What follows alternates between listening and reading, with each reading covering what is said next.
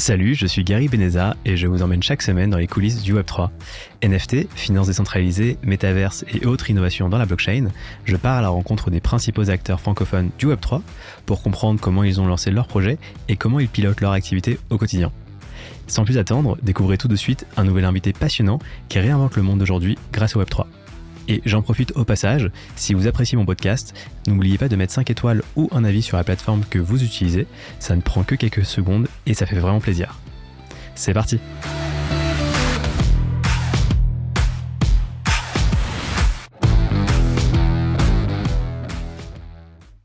Salut Gaspard, bienvenue dans les coulisses euh, du Web3.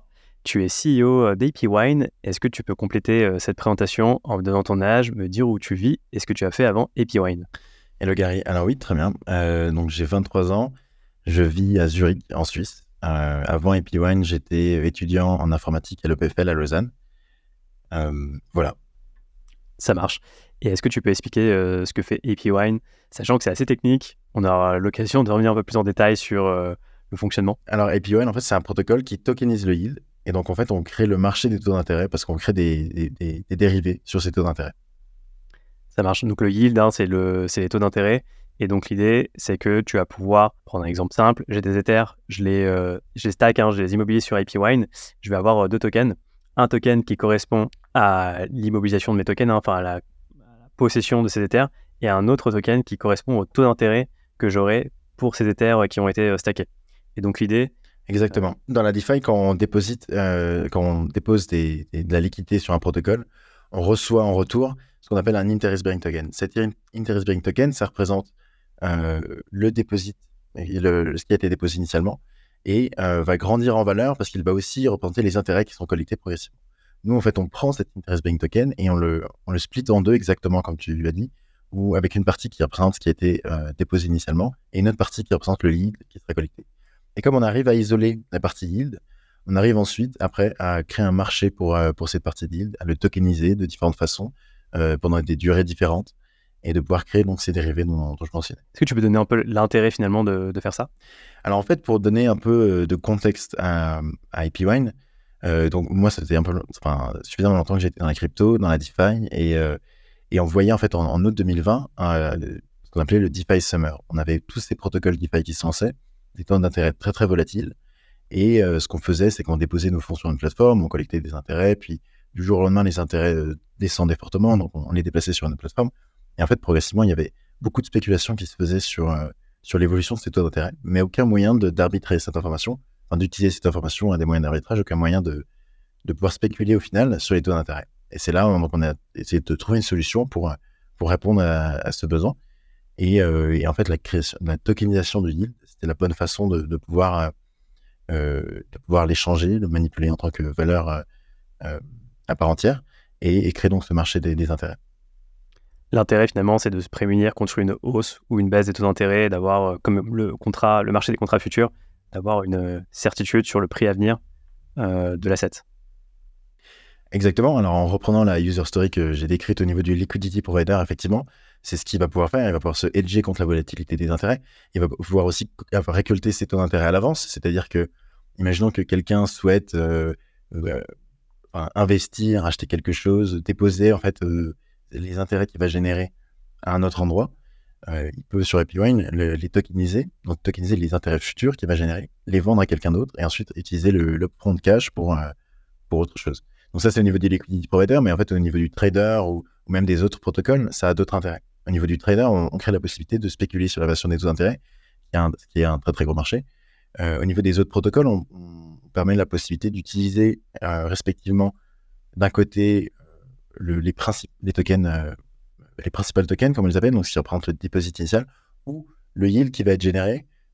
comme, les deux sont tokenisés, ils peuvent être utilisés pour faire d'autres synergies, pour collatéraliser quelque chose, par exemple, pour à d'autres endroits du, money Lego de la, que représente la DeFi. Ok.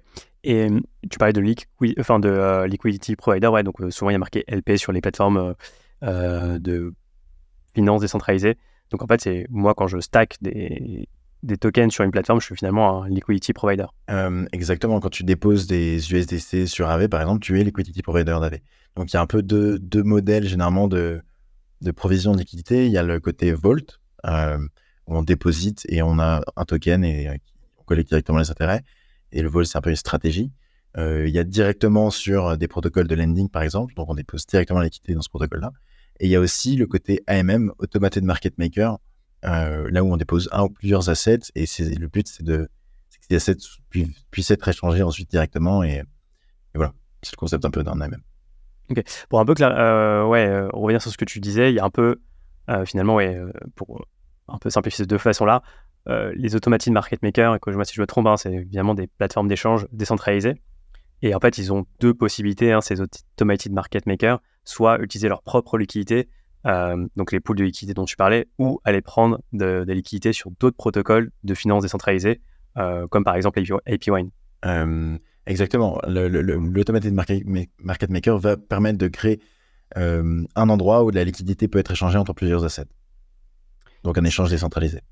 Tu as créé APY du coup durant ce euh, DeFi Summer en courant 2020 Exactement. Alors j'étais, il y a trois autres cofondateurs, enfin deux autres et une quatrième personne qui nous a rejoint euh, très très rapidement.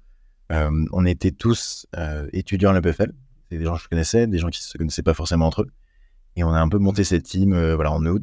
Et euh, depuis, ça a beaucoup évolué. Entre autres, on est une quinzaine aujourd'hui. Comment vous avez eu l'idée ensemble euh, Comment s'est fait un peu la connexion entre vous? Alors, je, suis arrivé avec l'idée et en fait, on discutait pas mal avec Ulysse à ce moment-là. c'était un peu pendant les examens, on prenait un verre, on discutait beaucoup de, ce qui se faisait dans la DeFi et, en fait, justement, on est parti de, ce, constat qu'il y avait toute une spéculation qui se faisait sur les, taux d'intérêt, mais pas de marché explicite. Aucun moyen vraiment de, prendre une action sur, euh, sur, sur l'évolution de ces taux d'intérêt et de, les arbitrer, de, pouvoir spéculer concrètement. Et en fait, on, a tous un background d'ingénieur, donc c'est vrai qu'on a moins fait euh, la comparaison tout de suite. On n'a pas vu la DeFi et ce qui existait dans la finance traditionnelle et on s'est pas dit, ah, il manque, euh, il manque ces, futurs, ces options, ces interest rate swap. On a plus, on est plus parti du, vraiment du besoin de, spéculer sur ces taux d'intérêt. Et ensuite, on a conçu l'outil, conçu l'outil et rapidement ensuite on a fait le parallèle entre les deux. On était accompagné avec euh, notamment une advisor académique qui, qui était spécialisée là-dedans. Donc en fait, ça, nous a rapidement euh, aidé à, construire le produit autour. C'est intéressant. Est-ce que tu veux en dire plus sur cette advisor académique Qu'est-ce que c'est Ah oui, tout à fait. Alors en fait, je, avant, de, avant Wine et, et bon, même avant le PFL, mais je, très, comme je disais, un peu très engagé sur ces sujets-là. Et à l'EPFL, j'ai fait un peu de recherche avec des professeurs, dont Java, c'était advisor académique. Euh, elle, était, elle donne des cours de Financial Application of Blockchain Technologies à l'EPFL. Euh, donc, c'était des cours de master. Et, euh, et on s'est rencontré un peu dans ce, concept, dans ce, contexte-là. J'ai aussi créé la Blockchain Student Association à l'EPFL. Donc, elle aidait aussi sur ces sujets. Et voilà, en fait, j'ai un bon contact avec le monde académique. Et, et quand on a commencé EpiWine, on a, on a commencé modestement. On a vu quelque chose qui manquait. On, a voulu construire une solution pour répondre à ses besoins, mais aussi bien s'entourer et comprendre, voilà, concrètement, euh, les sujets qui, touchaient directement à ce que, ce que nous faisions. Ok, j'avais mal compris. Je pensais que c'était une association, j'avais pas compris que c'était une personne. Est-ce que euh, tu peux donner un peu les, grandes lignes euh, d'AP Wine? C'est-à-dire, une fois que vous avez eu l'idée, avec lui, c'était notre associé, comment vous avez dit, OK, on va lancer la première version d'AP Wine, en combien de temps? Ça a été quoi un peu les grandes étapes? En fait, c'est assez simple. On l'a fait Ulysse, euh, génie fini et extrêmement doué euh, pour faire des applications euh, de 0 à 1. Et moi, j'étais plus sur la partie smart contract. Et on s'est dit, tous les deux, OK, il fait l'app, je fais le protocole, on commence, on fait une première version, une sorte de MVP, on voit ce que ça donne. Et on réfléchissait, déjà un peu à, c'est un protocole, comment on pourrait le, rendre sustainable, comment on pourrait créer une inertie, la gouvernance, tout ça, vers quoi ça pourrait évoluer, quels sont les, marchés qui, sont touchés par, par ce produit. Euh, mais concrètement, voilà, au début, on, voulait juste faire un MVP. Donc on l'a fait, ça s'est fait très rapidement sur testnet. On avait les premiers, euh, les premières futures sur le yield, sur euh, ce qu'on a intégré à l'époque avec un temps. ensuite, on a réfléchi en un mois, je pense qu'on avait une version sur testnet. Bon, c'était c'était rudimentaire, hein, mais, mais concrètement, voilà, c'était un, un, MVP pour le concept. Voilà. ensuite, on a, on, en anticipant les prochaines étapes, on voulait éventuellement déployer mainnet. Déployer mainnet, ça veut dire, euh, ça veut dire auditer ces smart contracts, ça veut dire, euh, euh, ça veut dire que nous, en termes de responsabilité, ce qu'on anticipait, notamment au niveau de la gouvernance, tout ça, on voulait quand même être accompagné sur le plan, sur le plan légal. C'était aussi notre première entreprise, donc donc en fait, on avait des besoins qui, on anticipait, allaient représenter un coût suffisamment important pour qu'on se réfléchisse à comment, les, comment couvrir ces coûts. Et c'est là où on a, discuté avec quelqu'un qui, est assez connu sur la scène française et pas que, Julien Bouteloup, que j'ai rencontré quelques années auparavant, même si on n'a pas beaucoup échangé depuis. Et, et on allait le voir en fait pour, pour voir si on pouvait un peu lever des fonds avec lui un premier précide, un petit ticket, mais qui couvrait en fait finalement ce premier audit, cette incorporation, ce qui nous permettait de, de, l'entreprise. Il a aussi rejoint en tant qu'advisor, nous a beaucoup aidé, euh, euh, surtout dans notre début aussi, euh, parce qu'on n'avait pas l'expérience qu'il avait, et donc ça nous a beaucoup aidé pour nous développer. donc c'est ce qu'on a fait, on a fait ce précide. On a fait une bêta mainnet, donc après un audit, après l'incorporation de l'entreprise et tout.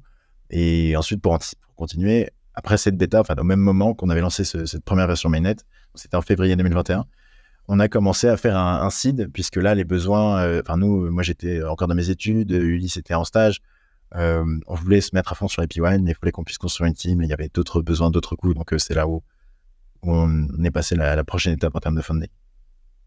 Est-ce que tu peux donner les, montants de la précide et de l'acide Oui, alors la précide, c'était vraiment tout petit, c'était 50 000. Euh, ça couvrait tout juste ce dont on avait besoin. C'est juste Julien qui nous a aidé à ce moment-là. Donc, seed, c'était euh, un million. Euh, on essayait essentiellement d'avoir des builders parce que finalement, on a une très bonne expérience avec Julien. Et, pour le coup, dans cet écosystème, c'est, de manière générale, c'est très important de, bien être entouré. Mais ici, on a beaucoup de, gens qui peuvent apporter pas mal d'expérience sans que ce soit un gros fonds. On a quand même eu un fonds, c'est même plusieurs fonds. Le, tour a été lead par Delphi Digital, donc qui est un fonds assez connu dans, l'écosystème. Euh, mais sinon, c'était essentiellement des builders. On avait entre 20 et 30 personnes qui, mettaient des petits tickets et qui nous ont beaucoup apporté individuellement. Euh, donc voilà, ça c'était en février 2021. Et ensuite, euh, ensuite, on a fait une LBP. Donc en fait, euh, quand vous lancez un token, il est important de d'y apporter de la liquidité ou de bootstrapper cette liquidité. Et une LBP, alors on a été dans les tout premiers à faire une LBP. Ensuite, ça a été essentiellement utilisé comme un moyen pour lever des fonds vers la fin de l'année, mais nous, à l'époque où on l'a fait, c'était aussi surtout pour bootstrapper l'équité.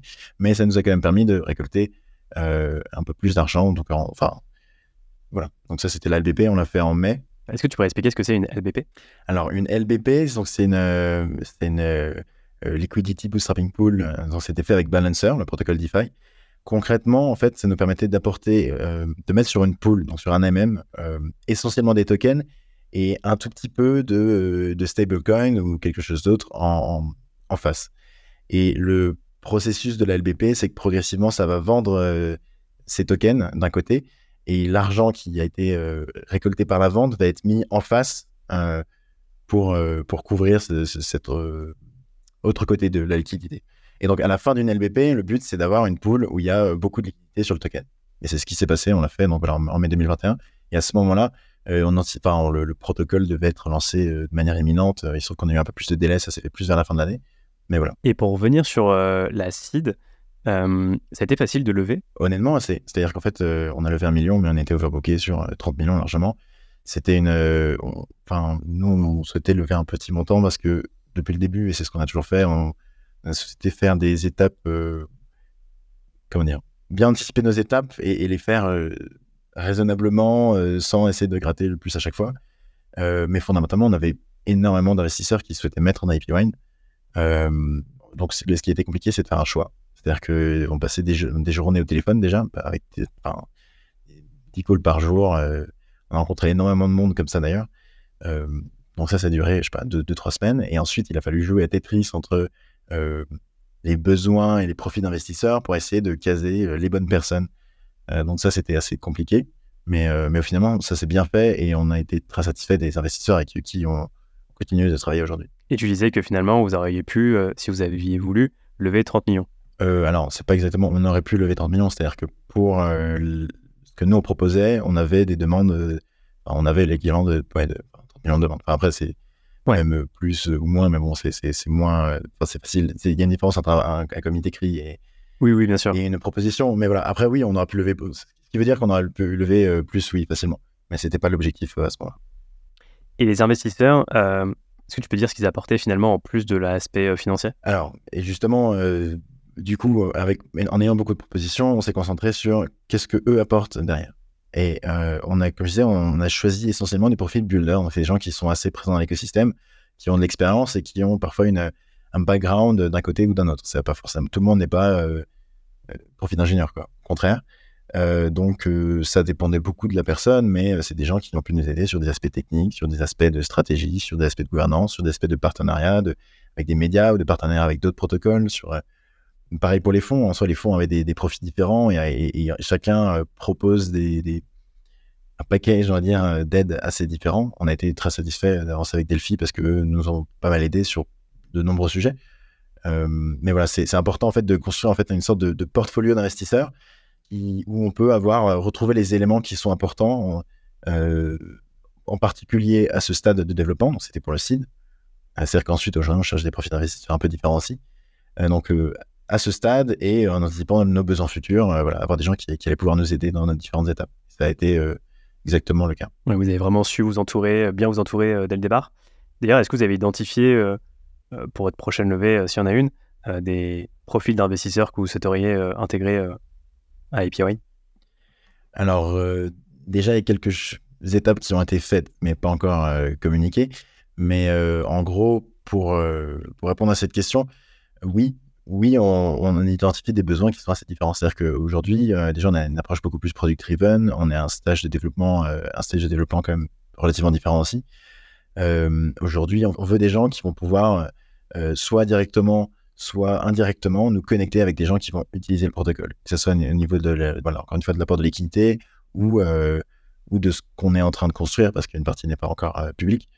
donc, ça va être ce genre de profit d'investisseurs qu'on va aller chercher. Mais il y a aussi plein d'autres plein d'autres aspects. Au final, euh, quand, avec euh, le projet qui grossit, les thématiques de, compliance ou euh, de partnership changent, évoluent, on, les, les, un peu des paliers qui se franchissent et, donc des, types d'utilisateurs différents. On va pencher plus vers l'institutionnel. on est aussi intéressé par des fonds qui, qui, sont pas trop récents en crypto, mais aussi des fonds qui sont bien installés et qui ont de l'expérience dans le, l'accompagnement de, teams et de projets euh, à des étapes assez spécifiques, notamment autour de la construction d'un produit, autour de, la rétention d'utilisateurs, de, pas mal de problématiques en fait qui ne sont pas propres à la crypto et, sur lesquelles parfois des fonds ont une expérience particulière qui nous est très bénéfique. Alors on ne prend pas euh, des fonds purs Web 2, mais on, est aussi intéressé par discuter avec des acteurs qui ont euh, plus de recul parfois sur certaines thématiques qui sont encore très nouvelles en crypto. Et pour revenir sur la partie advisor, donc tu parlais de Julien Bouteloup, hein, qui est euh, le CEO de plusieurs protocoles euh, DeFi comme euh, Stake DAO. Est-ce que vous avez des échanges encore réguliers avec lui et de manière générale, c'est quoi ton, ton rapport par rapport à la partie advisor? Est-ce que c'est quelque chose de vraiment essentiel?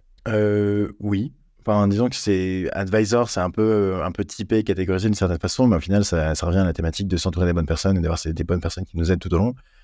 Euh, ben, sur cet advisor, donc en côté crypto, euh, vraiment, il y, a, ben, Julien et Marc. Marc, euh, on a dîné ensemble hier. Et, et, Julien, on continue à interagir parce que StakeDAO et AP1, c'est aussi des grosses potentielles synergies, des synergies qui sont en cours de réalisation d'ailleurs. Donc oui, tout à fait. c'est des gens avec qui on, continue à interagir. je dirais même plus que dans, dans, dans l'ensemble des investisseurs du CID, on ne discute pas avec tout le monde tous les jours du tout. Mais euh, globalement, c'est quand même des gens euh, qui, sont toujours là pour aider euh, et c'est très apprécié. Ok. Pour venir un peu sur la, le produit AP Wine, vous aujourd'hui, c'est quoi un peu la, la, vision? Parce que donc pour rappeler un petit peu ce que fait AP Wine, on l'a abordé tout à l'heure d'un point de vue un peu utilisateur, enfin particulier peut-être, hein, qui va prendre ses Ethers, qui va les staker sur la plateforme. J'imagine que tu peux aussi, en tant que professionnel, déjà faire la même chose. Alors, la vision, c'est de donner un, edge euh, sur la finance décentralisée. Cet edge, il se fait au niveau euh, des, taux d'intérêt qui fondamentalement représentent euh, le prix de la liquidité, le déplacement de la liquidité, même beaucoup de paramètres. Nous, ce qu'on fait, c'est qu'on crée le marché des intérêts.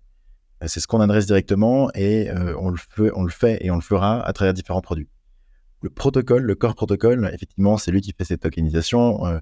la première version qui été release fin d'année dernière, euh, présenter une interface qui évolue progressivement, mais qui, qui, présente quelques produits, quelques aspects, le côté fixed rate, le côté euh, euh upfront cash, euh, qui s'adressait surtout à un public assez retail, avec des produits limités dans la gamme aussi, c'est-à-dire qu'on fixait beaucoup de paramètres sur les dérivés qu'on a fait, on, intégrait des protocoles manuellement, donc de manière permissionnette, comme on dit. fondamentalement, aujourd'hui, la cible, elle évolue. déjà, la manière d'adresser le problème a évolué. Mais, mais oui, effectivement, le but, c'est d'avoir aussi des professionnels. Donc, professionnel, institution, ça veut aussi dire, ça représente aussi un besoin de liquidité.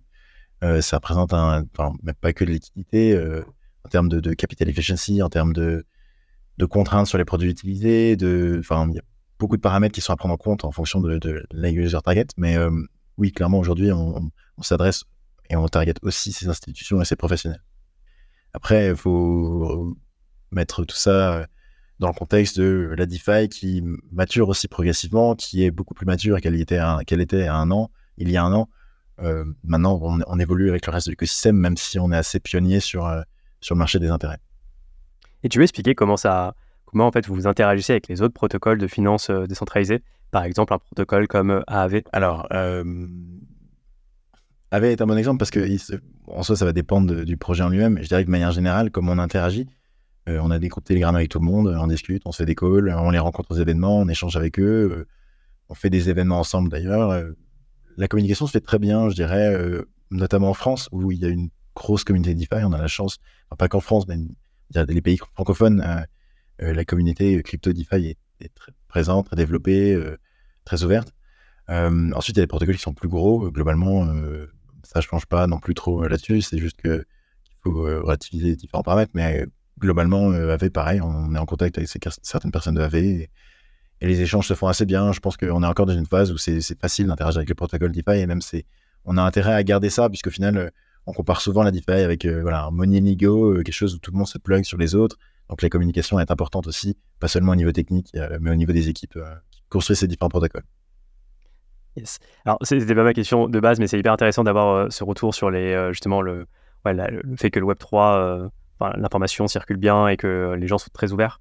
Euh, ma question, c'était aussi euh, comment euh, vous, AP Wine, par le produit aujourd'hui, interagit avec d'autres protocoles DeFi? Vous, c'est ah, la manière de fonctionner Effectivement, je, je parlais sur le côté humain. non, sur le côté technique, c'est très simple. Comme je disais, la DeFi, on, peut se plugger sur n'importe qui, n'importe qui peut se plugger sur nous. Concrètement, en termes de layer, effectivement, nous, on crée le marché des intérêts, mais pour qu'on crée ce marché des intérêts et ces produits dérivés, il faut qu'il y ait ces intérêts. Et ces intérêts sont réalisés en première couche sur des protocoles comme AV.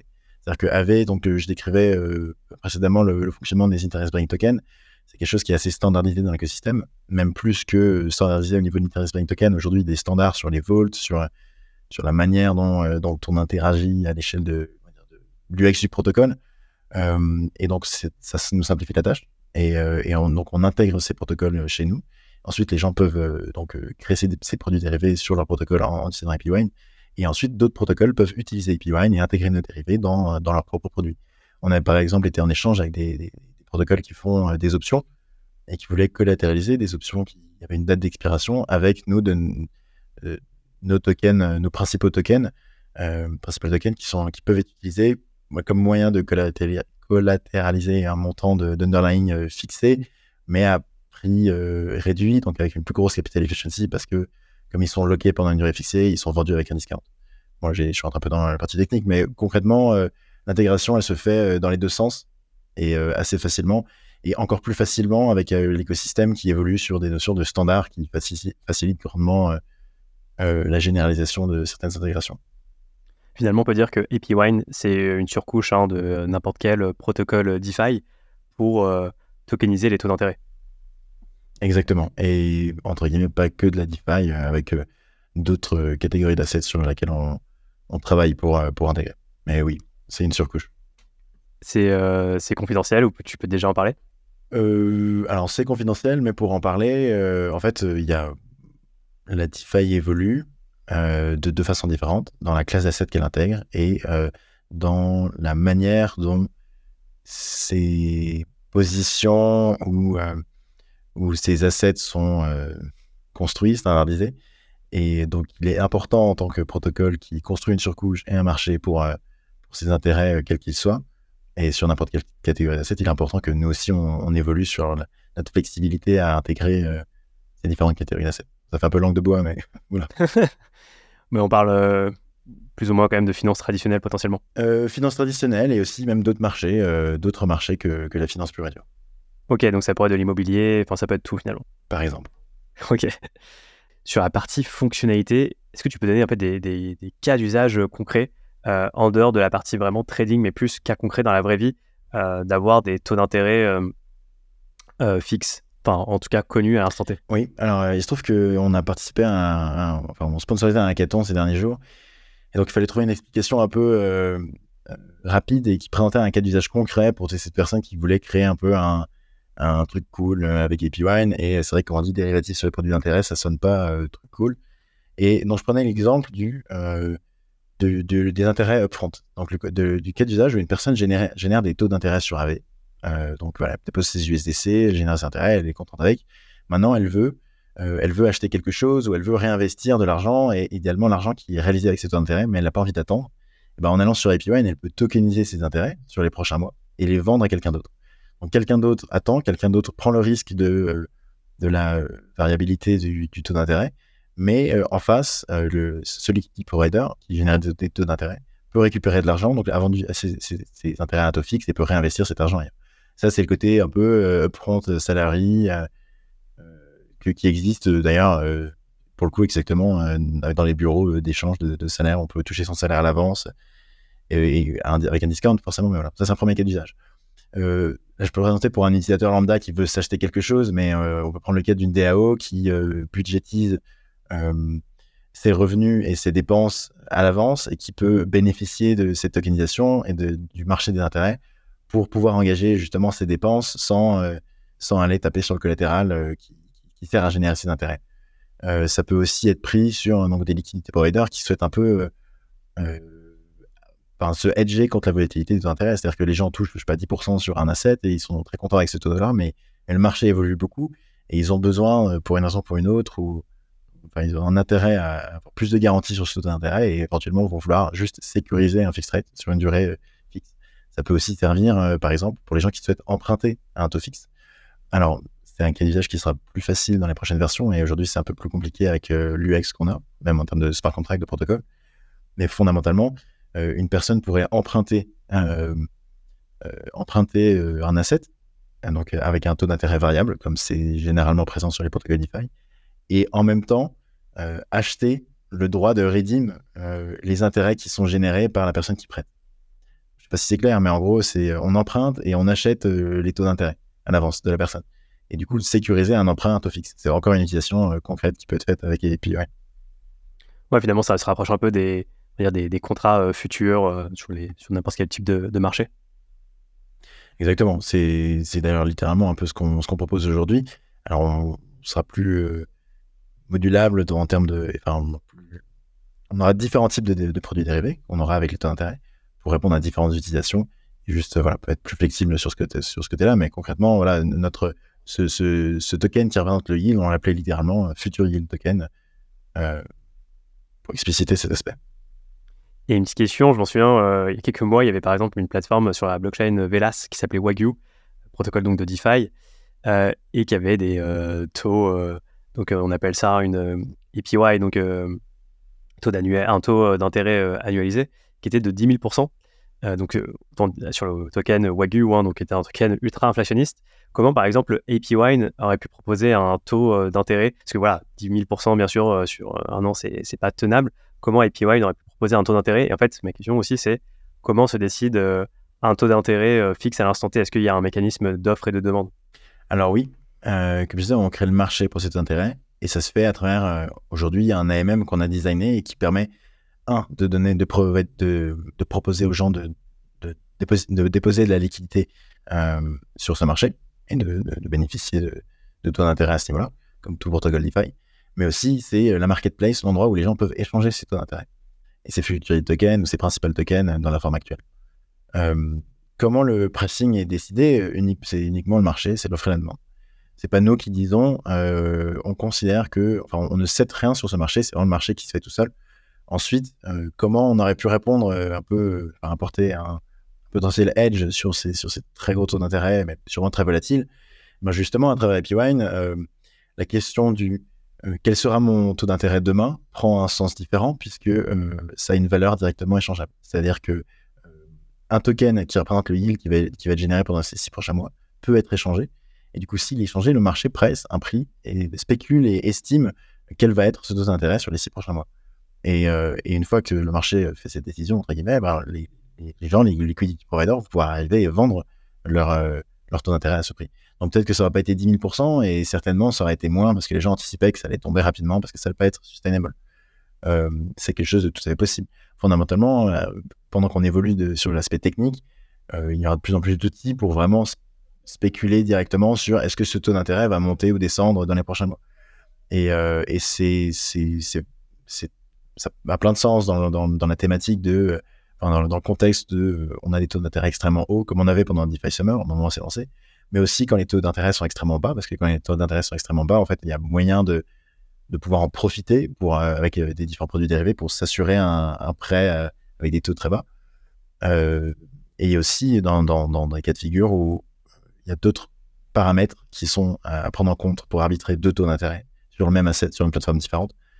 Plus tôt dans l'année, on a eu un peu tous ces Terra Luna, ces UST qui proposaient des forts taux d'intérêt, beaucoup de gens qui spéculaient sur au final, est-ce que c'est sustainable? Est-ce que ça va tomber? Est-ce qu'il y a un protocole risque? Ce genre de choses-là? C'est tous des paramètres qui fondamentalement peuvent, être pricés sur un marché des taux d'intérêt. Parce que finalement, c'est le prix de la liquidité et, c'est là où on va s'affronter un peu les différents acteurs. Et, c'est pour ça que APY est essentiel dans, dans parce que le marché des taux d'intérêt est, le plus gros marché et, et extrêmement nécessaire euh, dans n'importe quel euh, environnement euh, financier. Donc en fait, comme pour une, une paire à un marché classique, c'est le, il y a un carnet d'ordre avec l'offre et la demande et, le prix se régule de cette façon-là, enfin le taux d'intérêt en tout cas. Alors pour l'instant, c'était un AMM, donc sans order book.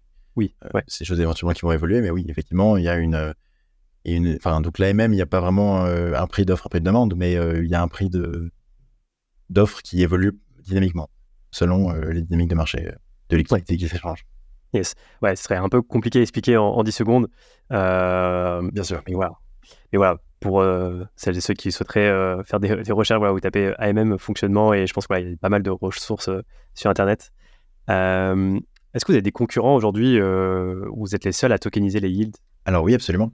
Il y a différents types de concurrents. on était les premiers à tokeniser les yields et globalement adresser ce marché dans les, mois et les, années qui sont suivis, qui suivi, euh, on a eu des protocoles qui sont lancés qui faisaient relativement euh, quelque chose de relativement similaire dans l'idée, avec une implémentation différente, donc euh, en essayant d'aborder le, même problème de la même façon, mais avec un peu des, tweaks et autres. ça, c'est une première, un premier type de concurrent. le plus gros, c'était Elements, qui a réussi d'ailleurs, qui a très bien réussi dans son exécution, à attirer beaucoup de liquidités à un moment. ensuite, il y a aussi d'autres un peu concurrents, euh, si on peut appeler ça comme ça, qui vont essayer aujourd'hui d'aborder le problème du marché des intérêts avec une approche un peu différente.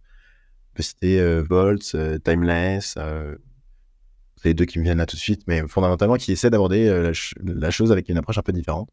Après, concurrence, c'est un bien gros mot dans la mesure où, un, généralement, ces protocoles, on essaie d'avoir une bonne relation avec eux. C'est un grand sujet et un grand challenge d'apporter le, produit efficient sur, les produits efficient sur, sur, sur, sur, le marché des taux d'intérêt.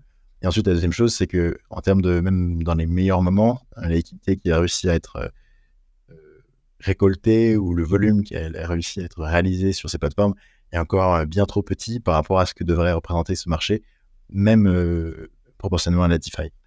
Donc, en fait, on est encore dans une grande phase de recherche, d'exploration. De notre côté, on fait beaucoup de recherche. Avec d'autres protocoles, on fait beaucoup de recherche. Donc, aujourd'hui, les concurrents, c'est un peu un bien grand mot, mais oui, il y a d'autres protocoles qui se lancent sur ces mêmes thématiques. Et est-ce que ces concurrents, c'est aussi euh, des, partenaires dans le sens où vous allez partager entre vous la liquidité? Alors, euh, c'est une très bonne question. Euh, après, j'en ai une quand on dit partager la liquidité, c'est-à-dire partager la liquidité de, par exemple, des, des Internet Bank Tokens de AV ou partager notre liquidité, bah, Les deux, justement, oui. Ok. Alors, comme je disais, pour ce qui est, entre guillemets, partager la liquidité de AV, oui, fondamentalement, il y a un, personne qui dépose à un endroit euh, ne peut pas dédoubler ses fonds pour les déposer à l'autre. Euh, donc, ça serait un peu se partager l'équité. Après, encore, en, termes de user acquisition, c'est trop faible pour pouvoir dire qu'on se, partage le gâteau en entier. Euh, donc, voilà, c'est une première chose. Aujourd'hui, il s'agit plus de, réussir à trouver un protocole et des applications et un produit, une interface et tout ça qui rendent la chose vraiment utilisable pour gagner ces utilisateurs qui ne sont pas encore gagnés, peu importe par quel protocole. La deuxième chose, en termes de partage de liquidité, c'est très intéressant parce que fondamentalement, euh, euh, le marché peut être très efficient en n'ayant pas qu'un seul type de dérivé. et pas qu'un protocole qui propose ces dérivés. Et donc, je crois qu'il y a des initiatives, je suis même sûr en fait, de différents protocoles qui nous intègrent, nous, nous les protocoles de yield tokenization.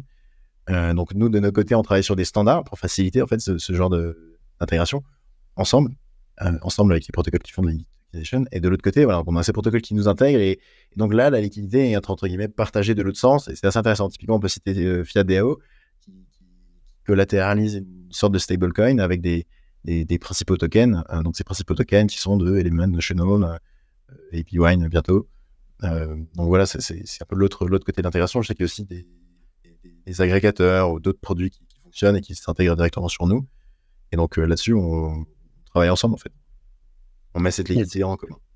Ça marche. je pensais aussi ouais, à la partie agrégation, comme sur en finance décentralisée euh, classique, où une plateforme comme Paraswap euh, va euh, dispatcher une transaction entre différentes plateformes d'échange pour trouver finalement le prix le plus efficient. Exactement. C'est des choses qui sont en train d'être construites aujourd'hui. Après, il n'y a pas une plateforme qui est, aujourd'hui publique, je crois, qu'il le fait bien. Pour passer sur un autre sujet qui est plutôt le, vous en interne, comment vous avez géré par exemple le bear market que ce soit au niveau euh, produit, au niveau euh, opérationnel sur le nombre de clients Alors, au niveau produit, euh, c'est pas vraiment le, le, bear market qui a changé quoi que ce soit dans la mesure où en fait le produit fait sens en bear market. limite, donc on, parlait par exemple du fait de, pouvoir sécuriser des prêts à taux d'intérêt faible. c'est une chose qui peut être faite dans un bear market. Donc il y a un intérêt, que, que les taux d'intérêt soient haut ou bas. Ça nous profite tout autant. Euh, ensuite, les évolutions euh, sur le produit en termes de timeline, tout ça, c'est des choses qui ne sont pas liées au bien market, qui sont liées sur, euh, sur les retours utilisateurs, sur cette V1 qui a duré presque un an et qui nous a beaucoup appris sur plein de sujets, sur le travail technique qu'on a fait depuis un an pour itérer sur les prochaines versions. en termes de nombre d'utilisateurs, oui, ça en revanche, ça a changé. nombre d'utilisateurs, liquidité, bon, déjà, liquidité, forcément, c'est-à-dire que à partir du moment où on intègre des assets qui, ont une, une valorisation qui évolue une valorisation qui évolue beaucoup en fonction du marché, euh, la valorisation de notre liquidité change aussi en fonction de ces assets, mais pas seulement. C'est-à-dire que de manière générale, euh, c'est pas seulement les chiffres qui ont descendu proportionnellement au marché. Euh, il y a moins d'utilisateurs chez nous, comme chez beaucoup de personnes d'ailleurs, moins de transactions, les gens, il y a un peu plus de désintérêt. être tout à fait transparent, parfois ça soulage aussi. C'est-à-dire qu'il n'y a pas la même pression quand, quand, quand ça crie partout, quand tout va mille à l'heure sur le marché, que quand c'est beaucoup plus calme. Quand c'est beaucoup plus calme, c'est aussi beaucoup plus facile de construire euh, donc euh, là-dessus, on en a un peu bénéficié. Mais oui, on a perdu en, termes de nombre d'utilisateurs, on a perdu en termes de liquidité. Après, aujourd'hui, on n'est pas dans une phase de user acquisition, même si on va aller euh, démarcher, expliquer APWine à tout le monde, un peu les, primitifs qu'on construit et les, sujets qui sont taclés par APWine. fondamentalement, on, on, est aussi c'est beaucoup concentré sur, sur ces prochaines itérations qu'on va sortir. Donc, en fin de compte, en termes de timing, c'est plutôt bien tourné. Et au-delà du bear market, est-ce que tu peux citer des problématiques auxquelles euh, vous avez fait face? Alors, euh, il y en a de nombreuses. Euh, il y en a des très concrètes. Quand on commence à construire un projet, on se dit, OK, il, faut, nous faut des slots d'audit, c'est c'est très compliqué. Il y en a qui sont des, gros challenges qui sont... c'est plus facile aujourd'hui de lancer un énième landing protocol parce que l'UX, est déjà définie. Le langage d'interaction avec l'utilisateur ou, avec les smart contracts est déjà défini peut reprendre quelque chose qui existait déjà, modifier certains composants. Là, on a adressé quelque chose de totalement différent, où on était les premiers, donc il a fallu inventer ces termes, inventer les termes de future yield token, principal token, de, euh, enfin de, de tout ça, c'était tout nouveau. Euh, et donc, euh, on défriche. Et quand on défriche, ben, il y a il y a des cycles d'itération, des cycles où on essaye, on se trompe, on recommence, tout ça. Donc ça, c'est sur l'aspect du, du produit. Euh, c'est pour ça que je disais que la V1, euh, pour nous, c'est un succès et on est moins sur une phase de user acquisition parce qu'on a pu faire ça et récolter euh, beaucoup d'informations et d'expérience sur cet aspect-là. et ensuite, ensuite, il y a plus le côté, je dirais, entrepreneurial. En fait, c'est ma première entreprise, c'est notre première entreprise avec les cofondateurs. Et là-dessus, il, a fallu apprendre à gérer un team, à gérer un produit, à gérer des timelines, à gérer tout type de responsabilités. et c'est des challenges. Après, jamais autant appris que ces deux dernières années. Et aujourd'hui, euh, tout se porte relativement bien, donc on est assez content. Maintenant, ça ne veut pas dire qu'on ne pas derrière, mais voilà. Surtout que ouais, tu étais jeune, tu as 21 ans. Est-ce que d'ailleurs, euh, ça a joué au niveau investisseur euh, Pardon, 21 ans quand tu quand as créé AP Wine. Est-ce que ça a joué au niveau des investisseurs au début ou pas du tout? Alors, bien sûr que je pense que l'expérience, le jour où on lève de l'argent, compte. Après, après, déjà, il faut savoir que c'est quand même un écosystème où, les gens sont assez jeunes. Alors, tout le monde n'a pas 21 ans quand il commence un projet, mais il y a des gens qui ont commencé plus tôt. Euh, Vitalik, il a commencé plus tôt. Bon, on n'est cité que lui, donc dans le sens comparé à, lui, ça, ça, met une barre un peu à, tous ceux qui s'arrêteraient à l'âge pour juger ce qui est construit dans cet écosystème, puisqu'il y en a quand même un peu à l'origine. Euh, et ensuite, euh, donc voilà, comme je disais, généralement les, gens sont assez jeunes. Ensuite, euh, la notion d'expérience, elle est à prendre avec des pincettes parce que qu'est-ce que ça veut dire l'expérience dans la crypto, dans la DeFi je, pense que quand on a commencé le projet, on a plus d'expérience que, que beaucoup de monde. maintenant, effectivement, sur l'aspect entrepreneuriat, c'était une première. Je pense que ça, que, c'est clairement quelque chose qui a été pris en compte. Maintenant, c'est aussi, ça a aussi été pris en compte de notre côté pour s'entourer de, personnes qui peuvent nous aider, qui savent qu'ils vont pouvoir nous aider sur ces sujets. Donc, donc ça n'a jamais été un blogueur. On nous a jamais dit non, désolé, vous avez une team trop jeune. Je passe. Et je suis complètement d'accord avec toi. C'est-à-dire que effectivement, tu es jeune et après, bon, l'expérience, l'âge, c'est relatif, mais en plus, sur la DeFi, euh, limite, tu es, senior parce que tu as déjà beaucoup d'expérience dans le domaine euh, comparé à d'autres. Parce que voilà, on est sur un secteur vraiment nouveau. J'avais une question sur la partie open source. Est-ce que le code d'API aujourd'hui est open source? Oui, oui, le code est open source. Alors, le code qui est déployé est open source, c'est-à-dire que les contrats sont vérifiés. On a même un GitHub on compile un peu mal de contrats. Alors, il est généralement outdated, mais mais, mais globalement, euh, les, les, quand l'utilisateur interagit avec ses contrats, il peut vérifier le code. Ça, c'est une chose. Ensuite, euh, quand on construit en interne les prochaines itérations, ce code n'est pas tout de suite open source. C'est, ah, il, est, il est ouvert, euh, les repos sont ouverts, enfin, en tout cas, le code est publié avant, avant qu'il soit déployé.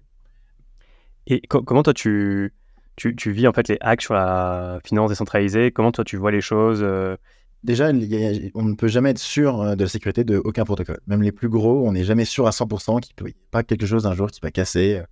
Euh, on n'est jamais sûr que nos fonds ne vont pas être euh, perdus d'un endroit à l'autre. Maintenant, la sécurité, c'est quand même quelque chose qui, est relatif. Et personnellement, quand j'utilise la DeFi, quand je génère des taux d'intérêt sur la DeFi, je ne dépose pas les mêmes montants sur un protocole un peu, un peu nouveau, un peu récent, par une team très récente, et sur AV. Et ça, ça se voit même au niveau des taux d'intérêt généralement. Pourquoi l'arbitrage se fait pas tout de suite? Si l'arbitrage se fait, peut pas encore de manière efficiente, c'est un peu la value proposition des PYC, mais, euh, mais euh, on a des taux d'intérêt différents sur AV qu'on a sur d'autres protocoles parce qu'il y a aussi, euh, on ne va pas déposer la liquidité de la même manière sur, sur, ces, sur ces protocoles. Donc, c'est toujours des choses à prendre en compte. Aujourd'hui, je ne lis pas le code de, même si je, je sais le lire, entre guillemets, parce que ben, je, je vais travailler dessus, je ne lis pas le code de chacun des protocoles DeFi sur lesquels, avec lesquels j'interagis. Euh, en tout cas pas forcément pour des raisons de sécurité. Euh, maintenant, on évalue les audits, l'ancienneté, la maturité, et c'est que des paramètres qui sont pris en compte pour, pour, ce, pour ce genre de choses. Euh, je te propose de conclure cet échange, Gaspard. Est-ce que tu peux m'en dire un peu plus sur les prochaines actus euh, d'AP Wine? Oui, avec plaisir. Alors, alors au moment où on fait cet enregistrement, on est, à, on est à la DEFCON à Bogota, on, donc on participe à des hackathons, des événements.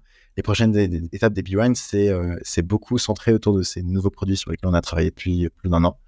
Euh, donc, c'est-à-dire que c'est tout le l'intelligence récoltée et, euh, la recherche et, euh, et, les travaux en termes d'itération technique qui ont été faites, qui vont nous permettre de proposer des nouveaux produits plus flexibles, atteindre plus, plus d'utilisateurs.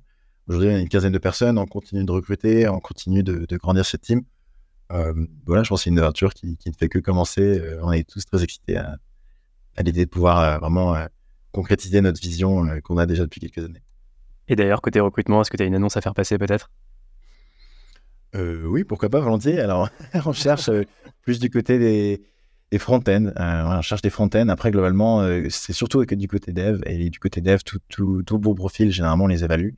on essaie de scale un peu plus la team. Là, on, l'avait stabilisé un peu pendant cette période de bière, parce que s'agit d'être conservateur. Et puis, on avait un, bon roulement, une bonne efficacité. Mais aujourd'hui, on, est très ambitieux sur pas mal de points. Donc, toute main supplémentaire et cerveaux supplémentaires serait très apprécié. Donc voilà, front-end en priorité, smart contract aussi éventuellement.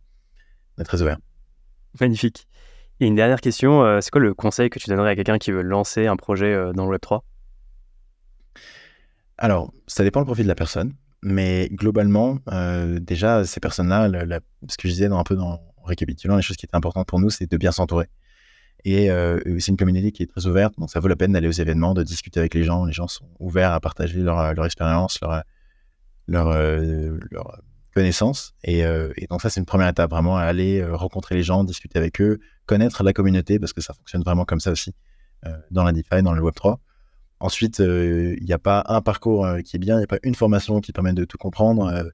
Il faut bien s'entourer et s'entourer de gens qui ont de l'expérience, qui vont pouvoir conseiller, aider dans, dans ces différentes étapes d'apprentissage. Je pense que aussi un premier conseil, c'est de se lancer. Il n'y a pas de ah non, c'est déjà trop tard, c'est trop complexe maintenant la DeFi ou quoi que ce soit. Ou, je parle de DeFi, mais Web3 en général, ça vaut la peine de se lancer. On n'apprend jamais autant que, que en commençant vraiment quelque chose.